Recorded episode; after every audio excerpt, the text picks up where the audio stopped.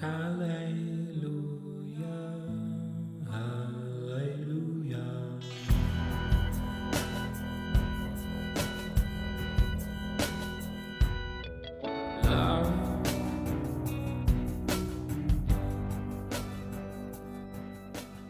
están? Bienvenidos al episodio 57 de Polos Abstractos llamado Cuando Dios no escucha.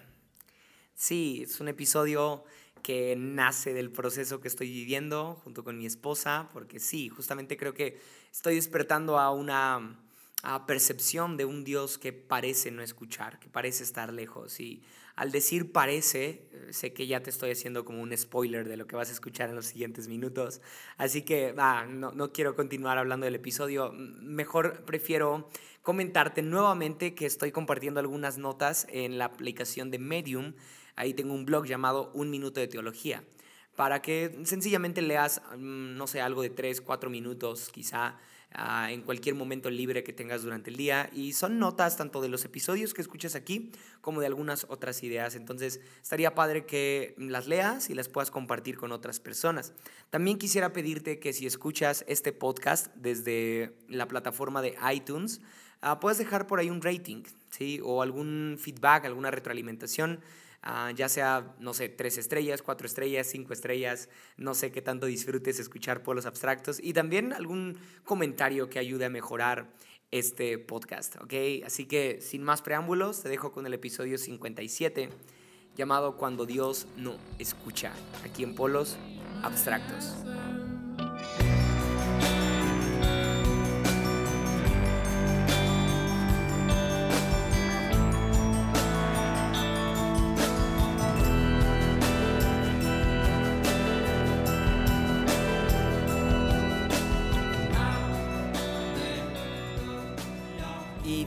Quiero empezar leyendo una parte de la Biblia, que fue la que mencioné en el epitafio de Pablo, pero en realidad hoy vamos a ir en otra línea, ¿ok? Para que no pienses que vas a escuchar lo mismo.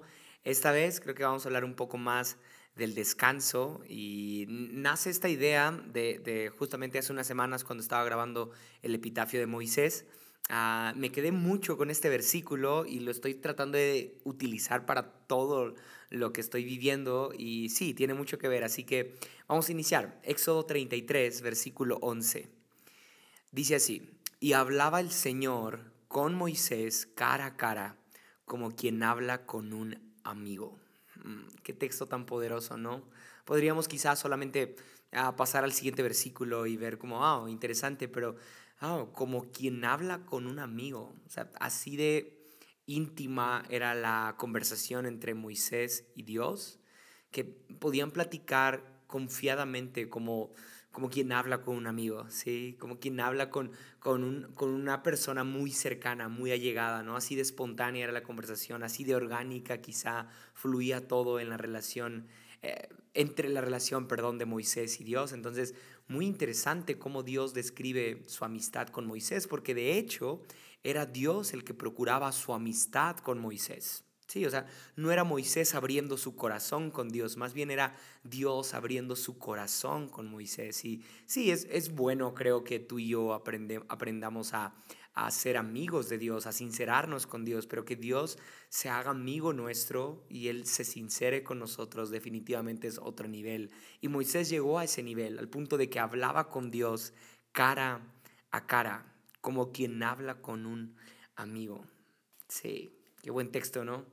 Y no sé si a ti te pasó cuando eras pequeño que ah, cuando adultos iban a tener una conversación quizá incómoda, ah, quizá donde se iba a regañar a alguien o quizá donde se iba a platicar, sí, tema de adultos, ¿no? Tú por ser pequeño te mandaban a jugar o te mandaban con, tu, con tus primos o no sé, o te, entretenían con la televisión, no sé, no sé cómo lo hacían, pero yo por ser hijo de pastor desde pequeño recuerdo que tenía estos momentos muy comúnmente, ¿sí? Mis papás tenían conversaciones incómodas muy seguido o conversaciones que niños no podíamos escuchar, entonces mi hermano y yo era seguido estar en el coche, seguido tener que irnos a jugar, inventarnos cualquier juego ahí porque no podíamos estar en una conversación de adultos. ¿sí? Y cuando escucho que Moisés platicaba con Dios cara a cara, como quien habla con un amigo, y era tan ah, tan, tan valiosa esta amistad para Dios, la amistad que tenía con Moisés, que Dios bajaba en forma de nube y se ponía en la puerta para que nadie entrara. O sea, podían pasar horas y Dios no quería que nadie interrumpiera su conversación con Moisés. ¿sí? Entonces, ah, solamente me pongo a pensar qué platicaban para que nadie más pudiera entrar a esa conversación. ¿sí? Si me estás siguiendo en esta idea, o sea, ¿qué tanto pudieron platicar? No sé si tú te has preguntado esto antes, como de, ¿qué, qué le voy a preguntar a Dios cuando, cuando lo vea?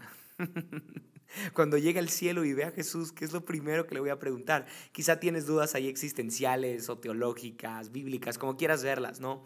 Ah, no sé, quizá tengas alguna pregunta más personal, como de, ¿por qué Dios se llevó a alguien que amabas? ¿sí? antes de tiempo, o ah, no sé, algo de tus procesos, algo de tus batallas, no sé qué le preguntarías tú a Dios cuando lo veas cara a cara, pero a mí sí me llama mucho la atención imaginar qué estaría platicando Moisés con Dios, tanto como para que Dios no quisiera que nadie les interrumpiera, ¿sí?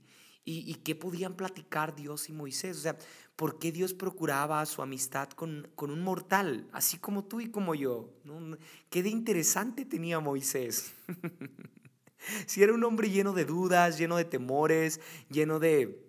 Ah, lleno de quejas, quizá, y ahorita vamos a hablar de, qué, de cómo era el corazón de Moisés cuando tenía conversaciones íntimas con Dios, pero ah, ¿qué le veía Dios a Moisés para que lo considerara su amigo?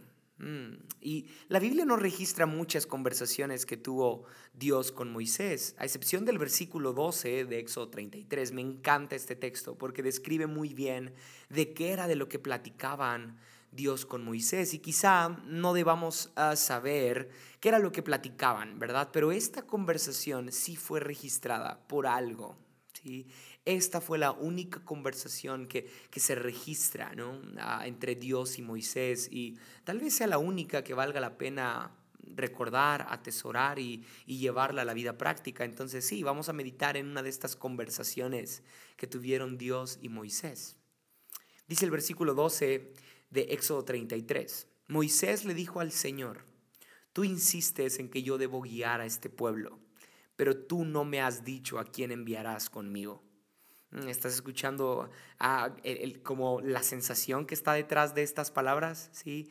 Tú insistes, tú me estás insistiendo, Señor, me estás obligando a hacer algo, pero no me has dicho a quién vas a enviar conmigo. Ah, ¿estás escuchando el corazón de Moisés? No solo sus palabras, estás escuchando su corazón. Y continúa diciéndole Moisés, también me has dicho que soy tu amigo y que cuento con tu favor, pero si realmente es así, dime qué quieres que haga. sí, dime qué quieres que haga. Este es Moisés. Lo escucho enojado, lo escucho reclamando, ¿sí? Así sabré que en verdad cuento con tu favor. Este es Moisés retando a Dios. Sí, tú y yo, afuera de la tienda de reunión, porque esta conversación está sucediendo en una tienda especial, en donde platicaba una persona que, quería platicar con Dios, ¿no?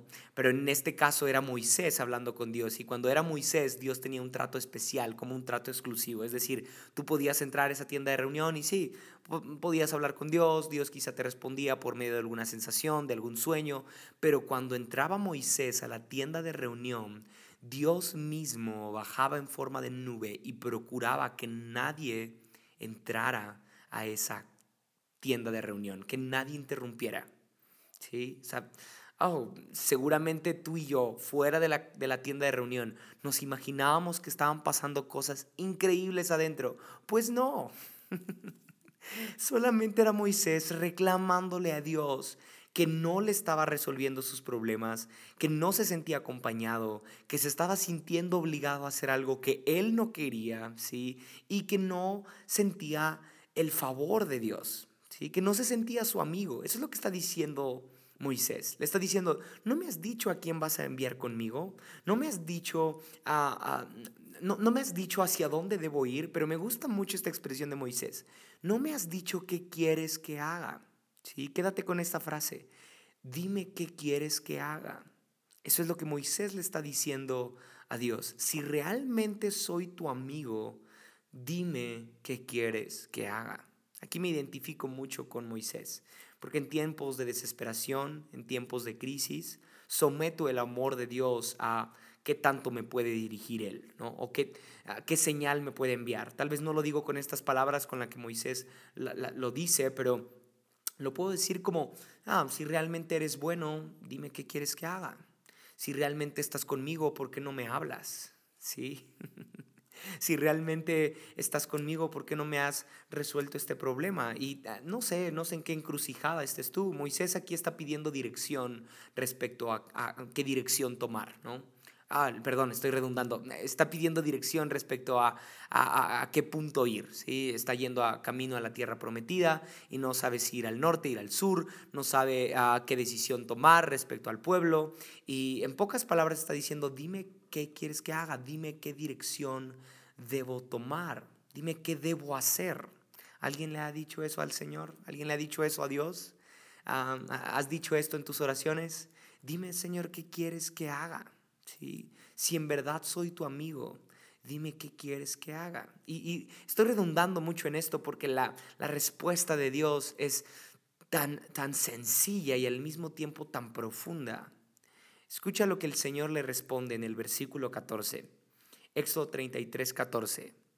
Yo mismo iré contigo y te daré descanso, respondió el Señor. Sí, yo mismo iré contigo y te daré descanso. ¿Estás escuchando la conversación? O sea, en realidad parece que Dios no está escuchando a Dios. Perdón, Dios no está escuchando a Moisés. Lo siento, Dios no está escuchando a Moisés. ¿Por qué? Porque Moisés le está diciendo a Dios, hey, dime qué quieres que haga. ¿Sí? Dime hacia dónde debo ir, dime qué decisión tomar respecto al pueblo. Por favor, ayúdame. Si en verdad soy tu amigo, dime qué quieres que haga. Dime qué debo hacer, hacer, hacer. Mm. Este es un Moisés hiperactivo, deseoso de, movimiento, desesperado por, por, tener que hacer algo, ¿sí? para poder ver la mano de Dios. O sea, en pocas palabras Moisés está diciendo, no voy a creer en ti si no estoy haciendo algo. Mm. Si no me dices qué debo hacer, entonces no eres mi amigo, entonces no estás conmigo, entonces no cuento con tu favor, entonces no eres tan bueno como dices, entonces no eres tan amoroso como dices, entonces no eres tan, tan amable conmigo como lo has dicho antes, entonces no estás de mi lado porque no me estás diciendo qué quieres que haga. Y la respuesta de Dios es, yo mismo iré contigo y te daré descanso.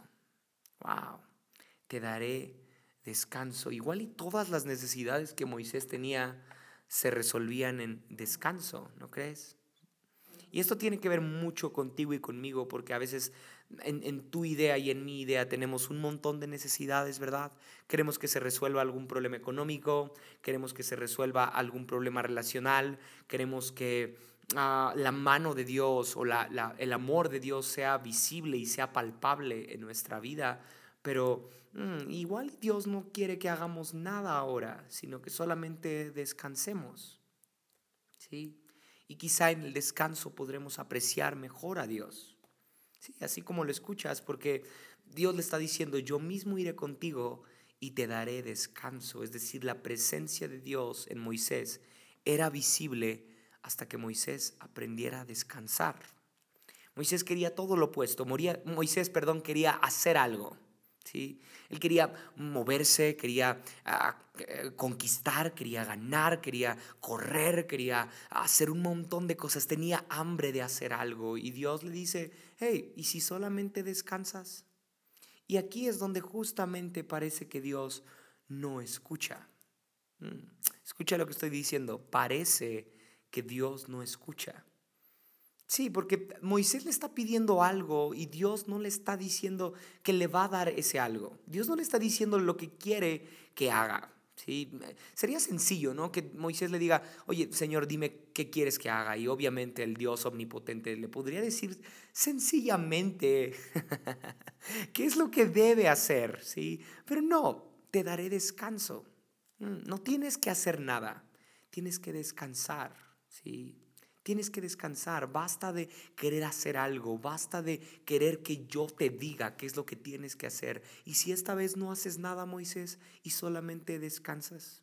Y eso tiene que ver contigo y conmigo. Eso es para ti y eso es para mí, los que estamos afanados con, con el hiperactivismo de la vida, con tener ah, siempre que hacer algo, ¿verdad? Estamos tan afanados con el ganar, ganar, ganar, tener, tener, tener, hacer, hacer, hacer, poseer, poseer, poseer. Y todo esto se destruye cuando Dios nos dice, te daré descanso. Mm, no necesitas que te diga qué es lo que debes hacer, necesitas descanso. Y parece que Dios no está escuchando a Moisés porque le responde de una forma distinta, pero quiero ir más profundo para que se resuelva este misterio de verdaderamente Dios es el que no está escuchando a Moisés. ¿Mm? ¿O será al revés? Porque en el versículo 15 Moisés le dice a Dios, o vas con nosotros, replicó Moisés, o mejor no nos hagas salir de aquí. Si no vienes con nosotros, ¿cómo vamos a saber que contamos contigo? ¿Sí? Mm. ¿Estás escuchando a Moisés? O sea, versículo 14, Dios le dice a Moisés, yo mismo iré contigo y te daré descanso. Versículo 15, Moisés le dice, o vas con nosotros o mejor no nos hagas salir de aquí. ¿Ya te diste cuenta quién es el que no está escuchando a quién? Dios te está diciendo que sí va a ir contigo, Moisés. ¿Por qué le vuelves a decir, hey, si no vas con nosotros, mejor no nos hagas salir de aquí? Ya te dijo que sí va a ir contigo. Mm, ¿Te estás dando cuenta de quién es entonces el que no está escuchando a quién? Mm, porque en todo el hiperactivismo que Moisés vivía, ah, no podía escuchar a Dios. Es en el descanso entonces en donde podemos escuchar mejor la voz de Dios. Así que con esto se resuelve el misterio de cuando Dios no escucha. ¿sí? ¿Estás listo? Mm. Quizá, solo quizá, cuando estamos pensando que Dios no nos está escuchando, quizá es que nos falta descanso para nosotros poder escuchar más claramente la voz de Dios. Quizá Dios sí está hablando. Quizá Dios sí está escuchando nuestra petición. Pero tal vez nosotros en nuestro afán por querer respuestas inmediatas, por querer soluciones inmediatas, en nuestra desesperación porque la vida se nos componga rápidamente, en nuestra desesperación porque ah, nuestro negocio se componga, nuestra familia se componga, nuestro futuro se mejore, en nuestra desesperación por tener asegurada la vida, tal vez somos nosotros los que no estamos escuchando a Dios, porque Él ya dijo algo tan sencillo y tan fuerte al mismo tiempo como es, yo mismo iré contigo y te daré descanso. Mm, así que cuando Dios no escucha, o mejor dicho, cuando Dios parece que no escucha. Así debió ser el título, ¿estás de acuerdo? Pero tenía que hacer algo como clickbait para que conectara con la gente el título. Pero ah, cuando parece que Dios no escucha, en realidad, ah, quizá con ese aparente silencio nos está diciendo, hey, necesitas descansar, no necesitas que se te resuelva este problema, necesitas descansar. Mm, y ya tienes todo lo que necesitas, que es esta promesa de que yo mismo iré contigo y te daré descanso. Ahora, quisiera hacerte esta pregunta y ojalá fueras muy sincero al responderla para ti mismo. si, si Dios no te prometiera, o de hecho, vamos a hacerlo más, más serio, ¿no? más, más radical esto. Si Dios te asegurara que no te va a resolver ningún problema en el futuro, que lo único de lo cual puedes estar seguro es que Él va a ir contigo en cualquier circunstancia que atravieses y te va a dar descanso en cualquier ah, problema, en cualquier encrucijada, en cualquier crisis. Él te va a dar descanso. ¿Estarías conforme con esa promesa? ¿Mm? Lo repito, si Dios no te prometiera resolverte nada en la vida, ah, sino solamente te, te dijera lo siguiente, yo mismo iré contigo y te daré descanso Tal vez no te voy a dar dirección, que es lo que tanto quieres, ¿verdad? Hey, Señor, dime qué quieres que haga. No, igual y no te voy a decir qué quiero que hagas. ¿Sí? Igual y no te, voy a decir, no te voy a decir qué carrera elegir, no te voy a decir ah, con quién te vas a casar o con quién debes casarte, ¿verdad? Igual y no te voy a decir ah, qué es lo que va a pasar en el futuro. Igual y no te voy a decir cómo debes educar a tus hijos. Igual y no te voy a decir eh, a, qué iglesia ir, qué ministerio tomar. Igual y no te voy a decir todas esas dudas que tú tienes. Igual y lo único que te puedo prometer es que yo voy a ir contigo a donde sea que vayas y te voy a dar descanso. Mm. ¿Te, ¿Te sacia esa respuesta? ¿Te satisface? ¿Verdad que es difícil? Es difícil porque tú y yo queremos más respuestas, queremos más dirección, queremos más sabiduría, queremos más entendimiento, uh, queremos saber más, tener más, hacer más, lograr más, ganar más. Y no, a veces lo único que debería de saciarnos es el descanso que Dios nos puede dar. Sí, así que quizá esto tiene también mucho que ver con lo que la Biblia nos enseña por medio de Marta y María. Marta y María eran dos hermanas que cuando Jesús las visita en casa, una de ellas, llamada Marta, se la pasó haciendo qué hacer, ¿sí? O sea, ella era buena para ah, saber qué es lo que debía de hacer cuando Dios estaba presente. Tiene mucho que ver con Moisés. O sea, uh, Marta seguramente era la que preguntaría esto, dime qué quieres que haga. Marta estaba muy afanada con el hacer, ¿sí? Con el hacer. Mm, como Moisés.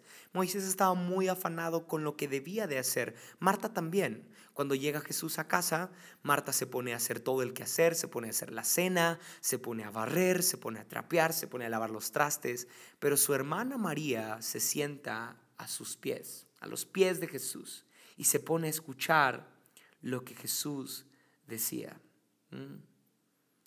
Quizá la clave del descanso entonces, o mejor dicho, la clave para encontrar descanso en Dios es estar colocados siempre en la posición de hijos, siempre en una posición humilde, siempre a los pies de Jesús, no movilizados por el hacer, no ajetreados por el futuro, no con ansiedad por, por, el hiperactivismo que, que muchas veces cargamos, no, no, no, quizá a los pies de Jesús, descansando en una posición de humildad. ¿sí? Marta y María son el vivo ejemplo de que cuando estamos ajetreados con lo que tenemos que hacer, no podemos escuchar la voz de Dios. Mm, o mejor dicho, Marta, ¿no? Marta es el vivo ejemplo de que cuando estás afanado en lo que tienes que hacer, no puedes escuchar atentamente la voz de Dios. Entonces, no es que Dios no te, no te escuche, Quizá estás tan afanado en lo que tienes que hacer que eres tú quien no está escuchando a Dios porque Él ya dijo algo. Él ya dijo algo que debería de ser suficiente para ti, para mí, y fue, yo mismo iré contigo y te daré descanso. Pero tal vez así como Marta, tú y yo queremos tener el control de todo y terminamos cansándonos, estresándonos, frustrándonos. Pero cuando sencillamente nos ponemos en la posición de María, ¿sí? nos sentamos a los pies de Jesús y nos ponemos como hijos, ¿sí? Mm, quizá ahí podemos escuchar mejor lo que Dios dice. Sí, podemos estar más atentos a su voz. Ah, podemos entender mejor lo que Él dice cuando estamos descansando. ¿Sí? ¿Por, qué, digo que en una posición de hijo? Bueno, porque este famoso texto ah, de Mateo 11, 27 y 28, eh, el que dice, Ah, bueno, Jesús se lo dijo a la multitud, vengan a mí todos los que estén cansados y cargados, que yo les daré descanso. ¿sí? Vengan a mí los que estén llenos de trabajo, vengan a mí los que estén llenos de cansancio, yo les voy a dar descanso. Pero un versículo antes dice esto, todas las cosas me fueron entregadas por mi Padre y nadie conoce al Hijo sino, al, sino el Padre. ¿sí? Ni, al, ni el Padre conoce a alguno sino el Hijo. ¿sí? Y aquel quien el Hijo lo quiere revelar. Sí, suena trabalenguas, pero en pocas palabras, lo que Jesús está diciendo es, el Hijo y el Padre tienen una relación tan íntima hmm, como Moisés, ¿sí? Tienen una relación tan estrecha el Padre y el Hijo. Y después Jesús dice, vengan a mí los que estén cansados y cargados, yo les daré descanso. Wow, esto es Mateo 11:27. Mm, este texto se parece mucho a, la historia de Moisés con Dios, ¿no crees? O sea, Dios está diciendo la clave del descanso. Sí, la clave del descanso es permanecer como hijos, permanecer en lo secreto. Entonces quizá por eso Moisés está, eh, le está siendo revelada esta verdad del descanso porque está comportándose como un amigo, como un íntimo, como un hijo con Dios. ¿sí?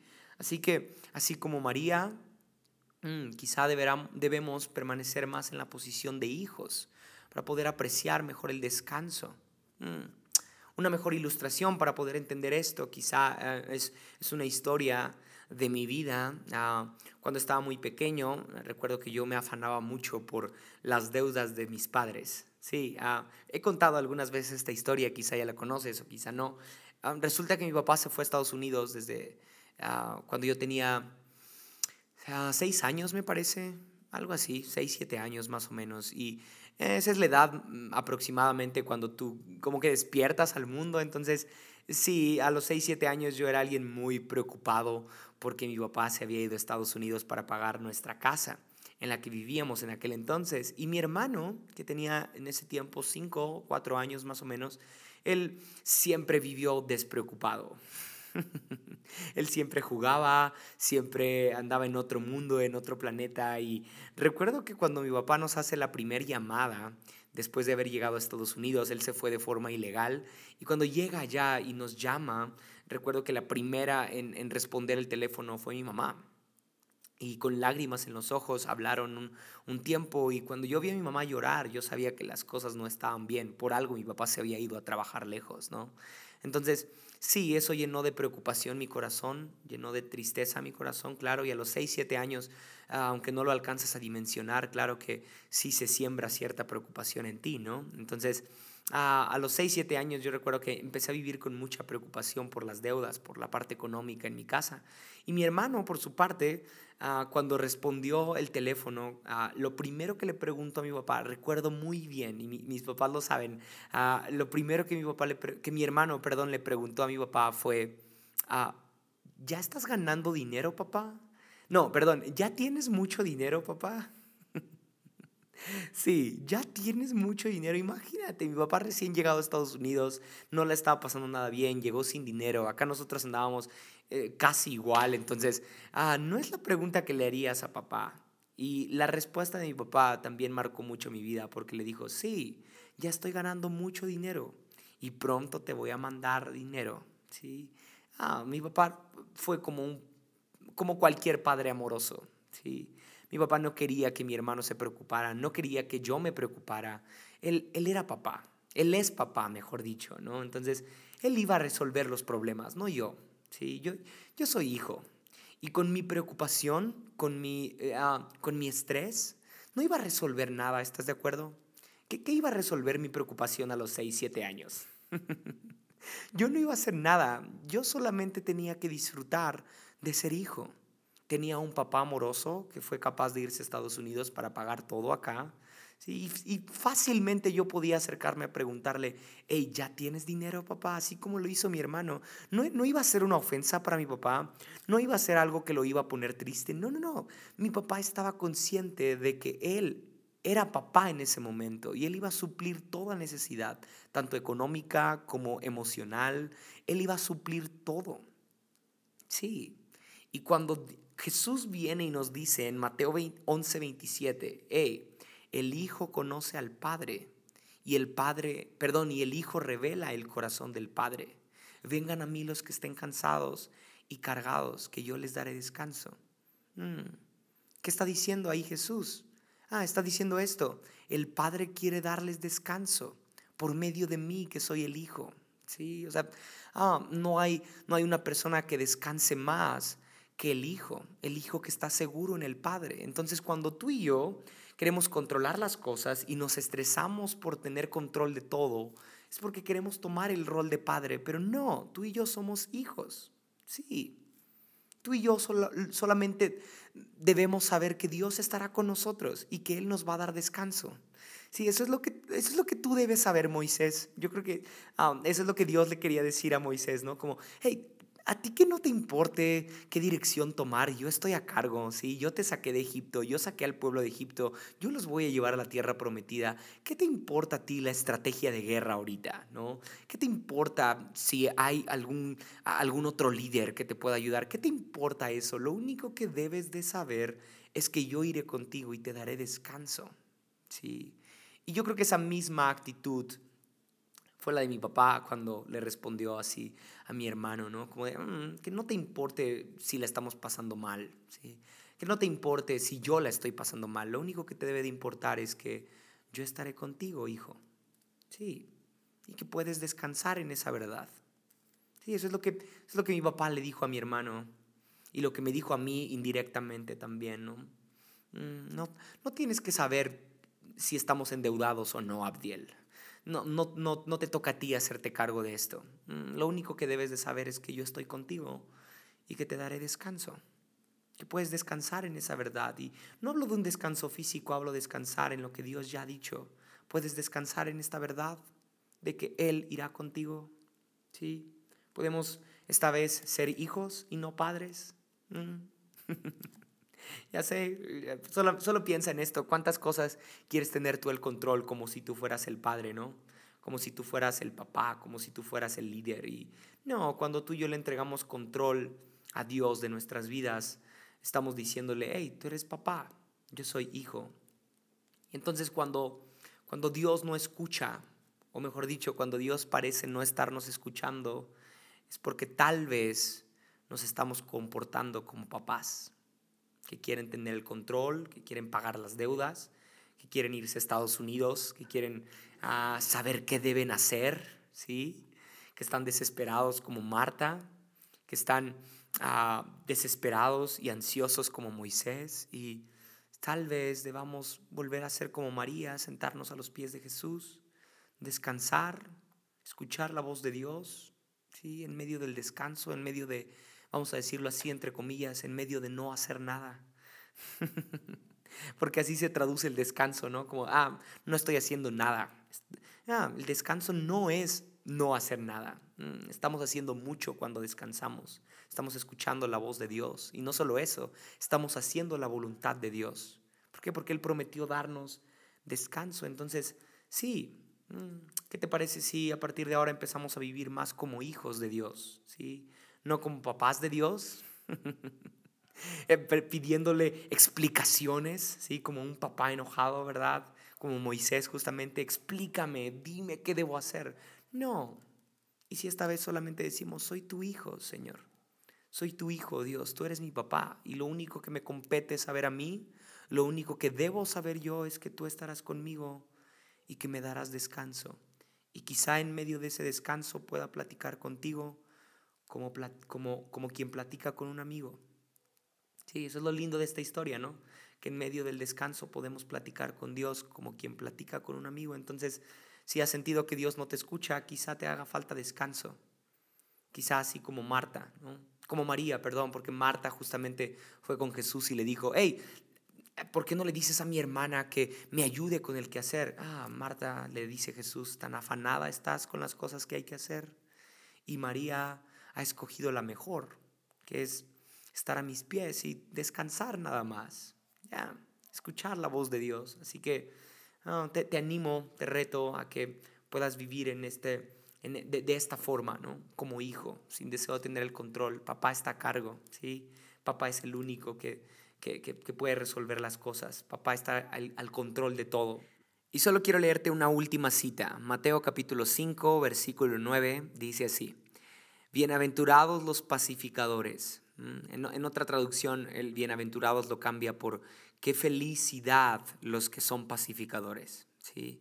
Qué felicidad para los que promueven la paz, porque ellos serán llamados hijos de Dios. Mm, ellos serán llamados hijos de Dios. O sea que una mejor forma de poder expresar, o mejor dicho, de reflejar tu identidad como hijo de Dios es que tanto aprecias el descanso, porque del descanso viene la paz. ¿sí? Entonces, qué, felices viven, dice Jesús, los que promueven la paz, los que, los que han apreciado mejor el descanso, porque ellos son llamados hijos de Dios, ellos son los verdaderos hijos de Dios, los que, los que aprenden a descansar, los que no están dejándose llevar por la corriente de este mundo, desesperada, ajetreada, ansiosa por encontrar respuestas y más, más respuestas, desesperados por resolver la incertidumbre de la vida. No, no, no. Qué felicidad para aquellos que descansan en la, en la identidad de ser hijos de Dios, en lo que Dios ya ha dicho de ellos, ¿sí? en lo que Dios ya ha hecho con ellos, en sencillamente saber que Dios irá con ellos, que Dios está con ellos. Qué, qué felicidad para aquellos que han descansado en Dios. Ellos son hijos verdaderamente de Dios. ¿sí? Ah, me gustó mucho la imagen de este episodio porque es Jesús ah, abrazando a una persona. ¿sí? Entonces, quizá eso expresa muy bien cuál debería de ser tu postura y mi postura ante Jesús. Esa misma postura, la de la persona que está siendo abrazada por Jesús. Descansar en Él, descansar en lo que Él ya ha hecho, descansar en lo que Él ya ha dicho. Espero que te haya gustado este episodio, que lo puedas compartir con otras personas. Nos vemos la próxima aquí en Polos Abstractos.